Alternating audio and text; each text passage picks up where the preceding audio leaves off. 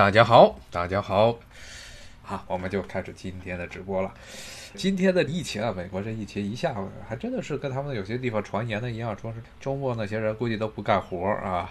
所以呢，检测发布新闻啊，发布确诊人数也不是很多。今天一下就爆了，然后呢，其实根本就不用管第二名了，真的是一骑绝尘的样子。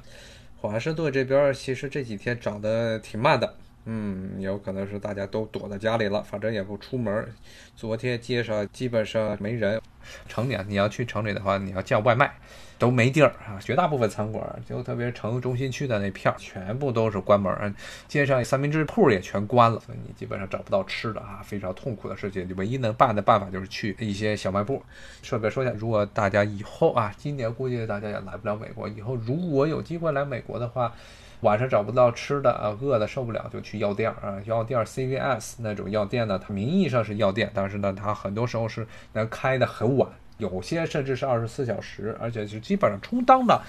中国这边的那种小卖部的作用啊，基本上是社区里都会有。快速检测 CVS 好像现在不行，CVS 好像现在还没有这个方面检测。再去别的点儿，有些医院现在有提供这些，至少我这边的 CVS 还没有，可能是别的州，它每个州的现在的进度不一样。我看刚才听众有说，特朗普说五月开工，你要是看前两天的数据，看着好像还不错，那今天啪叽又涨上来了，说明其实现在的疫情根本没有正常的结束。就算是五月一号，他说要开工，估计大部分人都不敢。昨天我去值班，打车过去，现在街上所有的人，包括司机都戴口罩了，包括 Uber 的司机，街上除了出来遛狗的那帮人，他不怕。接着不戴口罩之外，我看基本上城里啊，绝大部分地区都戴了口罩。那证明大家现在还是非常害怕、非常害怕疫情的。他的特朗普说，这两周之内就现在就剩两周了嘛，两周之内要说就能开始开工，我估计人也不干，尤其是这些所谓大城市里的稍微有一点、有一点常识的人不会干。当然，美国来说，现在确实是公众的就是防疫的意识现在是比较糟糕。我看这边又还有问题，说美国的年轻人对病毒的态度有所改善吗？现在他们。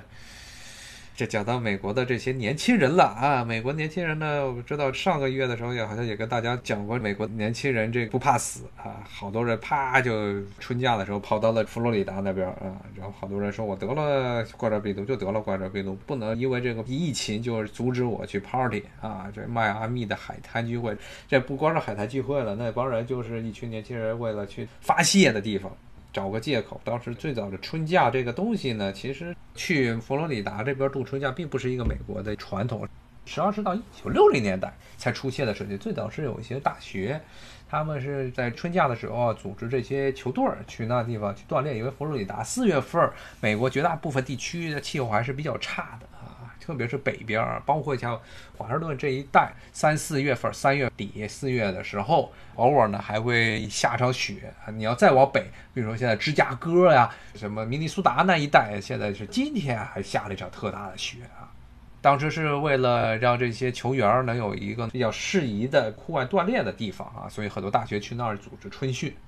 结果呢，后来这些小孩呢看见，哎呀，球员都去了，我们也都去吧。然后就变成了大家全都往那边赶，你们那个地方呢，相对于加州来说，物价也比较便宜。佛罗里达这个地方是一个穷不拉几的、很破的一个州啊，它唯一的收入就两种，一个是旅游业，像春假的时候海滩，包括像棕榈滩。以及呢，像奥兰多有迪士尼世界，还有一个环球影城。然后另外一个呢，就是养老啊，因为这地方气候比较温暖，而且最重要的是，它不仅温暖呢，而且因为这个州是个很穷很破的一个州啊，所以的房价特别便宜，所以大部分的穷人，美国老头老太太都去那里了。再有点钱的，可能去拉斯维加斯；当然，很有钱的老头老太太都去加州养老。基本上是他们去哪儿养老，就知道这些老头老太太他的收入是多少。就是因为前一段时间这些年轻人这么闹折腾，所以最近，尤其是好像三月下旬的时候，好像这美国当时的全国的患病情况，这年轻人占的比例可能是西方发达国家中最高的。我前两天看见数据，现在找不到了。不过现在呢，也是你看这两天的这个，包括美国新闻中也经常提到的一点，就是美国这五十岁以下大量死亡的啊，因为这个新冠肺炎大量死亡是一个比较少见的事情。因为像欧洲那些国家，他们死亡的人数绝大部分都是五十以上啊，在美国很多，比如三十来岁啊，咔就死了。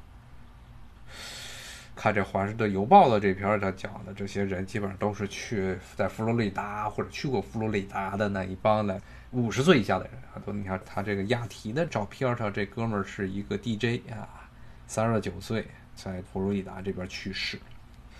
美国啊，他这种年轻人他不怕死，这个东西从某种角度来说，这是很大程度上跟他们教育有关系。之前的几次的节目中跟大家稍微说了一下，原来跟大家说卫生的时候，也跟大家说了，美国的这教育也跟卫生一样，它中央不管，美国有一个教育部。但这教育部啊，基本上没啥用，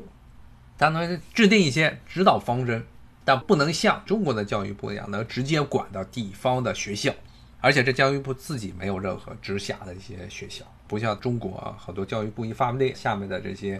无论是大中小学都要严格执行。美国这边没有这个情况，它的所有的学校，中学、小学都是学区制，公立学校啊，私立学校就无所谓了。然后呢，大学都是如果是公立的。绝大部分，绝大部分不能说百分之百，绝大部分呢都是州里办的学校，好多是属于联邦，当时把联邦的很多土地绕渡给州，然后让州呢自己来办学校啊。很多当时美国的公立大学都是这么起来的。比如说像华盛顿这边呢，北边马里兰就是一个典型的这种叫四地 land grant university，就这种所谓的是把。联邦政府地让出来给地方的州里办学，所以马里兰大学是州立的公立学校啊，也就是那个香甜的美国的空气那句著名的名言所出的地方，就是马里兰大学。这个学校当然在美国来说也还不错，特别是因为它也是在 D.C. 这边，所以 D.C. 这边可能最好的公立学校吧。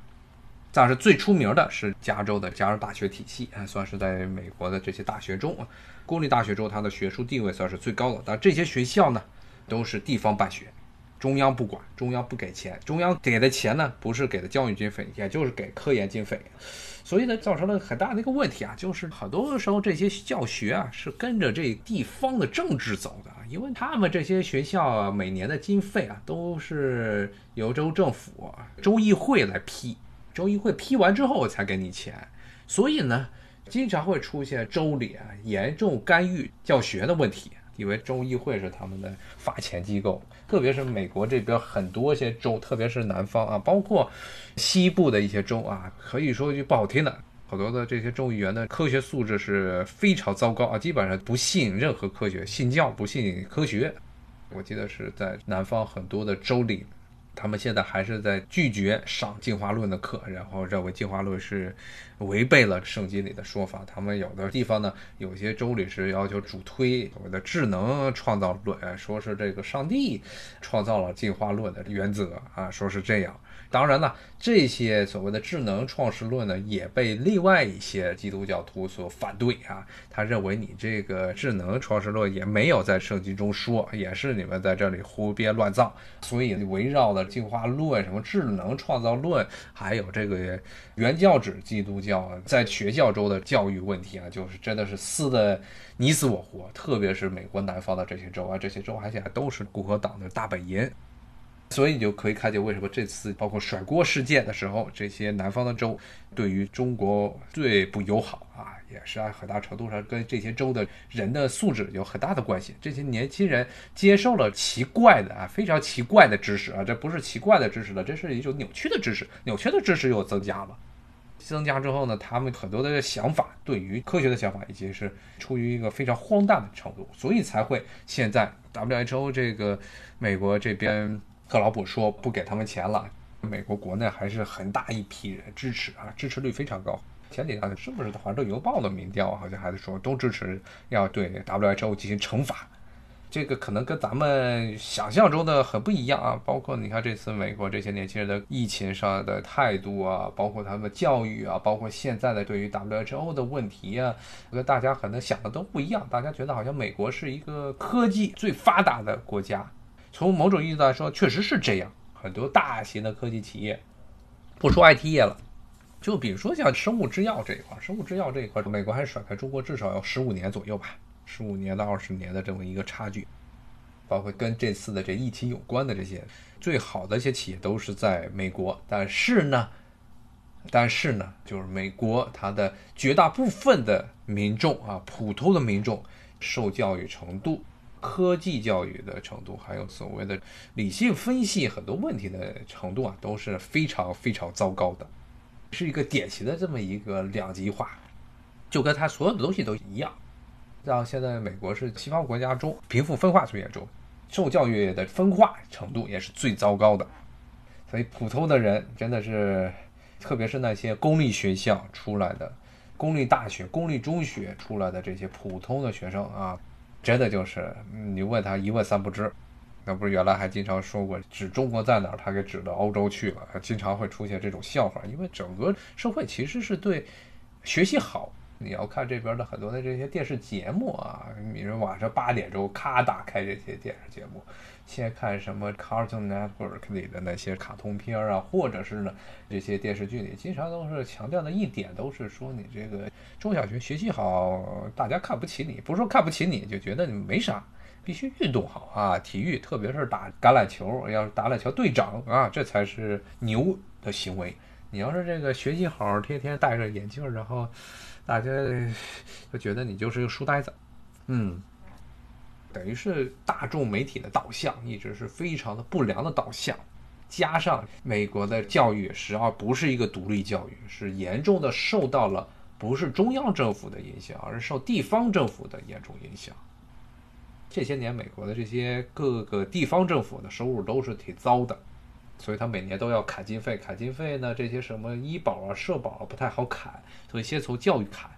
砍呢那也有优先级的，先砍大学，先砍大学。每年的他们州议会讨论说，今年缺钱啦，学校都砍一些钱吧。那砍些钱呢，从哪儿砍？从大学砍，而且大学砍得很厉害，中小学没砍，为什么呢？因为中小学有工会，美国几个比较强势的工会是中小学工会啊，这些教师工会。会闹事儿，闹得很厉害，而且呢，实际上说的很不好听的一点啊，美国的有一半以上的中小学的老师是不称职的，不是我的说法，是他们美国教育部，包括美国的自然科学基金他们的调查，记得是七八年前的时候他们做的一个调查，是美国差不多百分之四十三的中小学的老师，他们现在教的课，当他们上学的时候，上大学的时候根本没有上过，叫叫胡教啊，他们在大学都没上过，比如数学。他们去了小学或者中学就教学生数学啊，就真的有点像是你的这个语文是体育老师教的吧？他可能还真就是他可能上学的时候，没准还真的就是一个体育特长生，谁知道呢？啊，毕了业嘿跑过来这个教数学了。所以他的很多中小学他的这些老师的素质比较差，而这些人呢又特别喜欢抱团儿，所以他们呢每次州政府一般砍，那这些人不太好砍。而且呢，比如说一个老师在这个学校受到投诉，很多家长投诉教的不好，或者对学生态度恶劣，就唯一的可能是比较严厉的惩罚，就是让他不在这个学校教，然后给他迁到另外一个学校去。就是因为这个工会的保护制度，所以呢，这个老师只要进来就很难开掉，所以形成了这么一个非常不良的教育氛围。但是大学为什么擅长砍呢？因为大学老师都不愿意弄工会啊，他觉得工会都是下等人弄的。而这些大学老师，我看这个美国这个大学的各个不同系的教授啊，其实就跟中国的这些院系一样，天天得掐得你死我活的，都看不起对方啊，都觉得对方研究的都是垃圾。但是呢，一到这要拨款科研经费的时候，大家全跑到校长或者管钱的副校长办公室里去拍马屁啊，都是一个样儿。其实，但是有一点就是这些人。就因为这些内斗的原因，所以他们没有形成一个非常凝聚力很高的这么一个工会，所以在每一次是跟政府做斗争的时候都失败，那直接就先砍，把你们这些人都砍。但是这就很糟糕啊！就美国的，你想想，中小学首先公立学校素质不行，然后你的大学呢，大学是美国科研的一个重要的基地啊，可以说最重要的基地之一啊。但是呢，你政府一砍经费，先砍你们这儿的啊，先把那些老师现在砍掉啊。所以呢，虽然呢，美国看着好像老是强调好像政府不干预，但实际上它只是中央政府不干预，到了地方上，啊，有很多乱七八糟的事儿啊。大学不是象牙塔啊，更别说中小学了。他们这些地方都是受到了各种社会上乱七八糟的思想的影响，这也实际上是导致了。公立学校绝大部分美国公立学校的学生出来的时候素质要差一些，甚至差很多啊！特别是跟私立的大学比，特别是跟私立的好的大学比，像哈佛、耶鲁这样的所谓的精英的学校啊，是差异非常非常明显。但是呢，现在呢，美国的绝大部分民众都是从这些普通的学校出来的，那些拔尖的都是很少很少的一部分人，只能造成的结果就是现在美国这种教育的两极化。间接的导致了现在美国的民众，不能说间接，直接导致美国民众当遇上了这么一个传染病的问题的时候，很多人是不理性的去看待。集中体现了的就是这些年轻人，这些，因为他们基本上没有什么社会的阅历，刚出来，一到了这社会，自己就开始胡思乱想了，啊，就变成了现在这个样子。昨天呢，特朗普宣布说是要暂时冻结对于世界卫生组织的经费，其实美国已经欠了 WHO 很久的钱了。而且现在一个挺不明智的，就是美国各级政府，尤其是共和党这边一直在说 WHO 是偏袒中国啊。当然，现在民主党这一边呢是反对，说特朗普不能够直接的就拒绝履行自己的义务，给 WHO 经费。但是现在美国一直欠着，一直就不给。但是目前为止呢，这个东西如果是从白宫这么决定的话，现在如果是走美国政府的程序的话，基本上总统说了不给，他就没办法给了。因为如果民主党，比如说民主党现在控制的这众议院，他想重新的要求强迫白宫给 WHO 钱，现在是民主党是一般都是这么支持的。但是呢，呃，由于他们非常繁琐的法律体系，现在民主党必须要再通过一个新的法案，才能够把原来特朗普的行政命令的盖掉。但是呢，他要弄这么一个盖掉。要通过一个新的法案，也要强迫白宫进行 WHO 的捐钱的话，又要进行在国会的参众两院表决啊，这基本上就是不可能实现的事情。尤其是因为参议院现在还是共和党控制，而且共和党现在目前的内部达成一致性比民主党要高得多。民主党现在内部真的是几个大派别互相撕咬的非常厉害，经常会有反水的行为。共和党内部呢，现在都是一致啊，支持特朗普，特别是在今年开始啊。而且都是特朗普说什么，他们就都都跟着说，甚至他们说的有的时候，你不知道是特朗普带着他们，还是他们带着特朗普。所以现在呢，情况就是美国现在干了这么一件事情啊，拒绝对 WHO 世界卫生组织进行经费支援，把全世界都吓了一跳，包括呢很多这些欧洲国家也是属于右翼。包括民粹主义上台的很多国家，现在目前呢还没有会把这个所谓的责任要甩给 WHO，包括了英国，英国可以说是现在欧洲各国中民粹最厉害的国家之一，特别是脱欧这次大选之后，很明显的你可以看出来，英国的民粹现在基本上占了绝对的优势，包括一开始还搞这些各种奇葩的右翼的，包括社会达尔文主义的这些思想。但是他们刚刚又给 WHO 了一笔钱，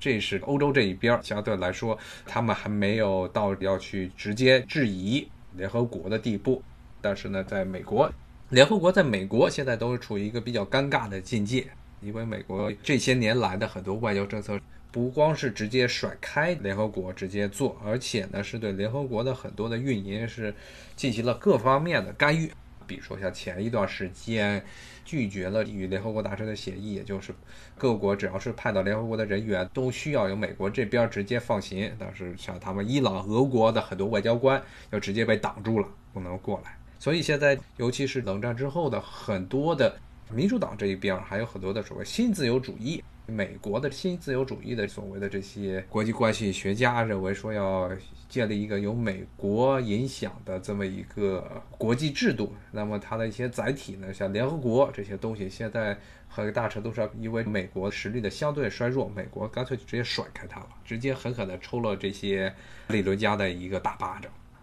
就现在的这种情况。其实可能很多中国人觉得美国现在可以说是非常横、非常厉害的这种情况，但是这种思潮其实在美国历史上就一直存在。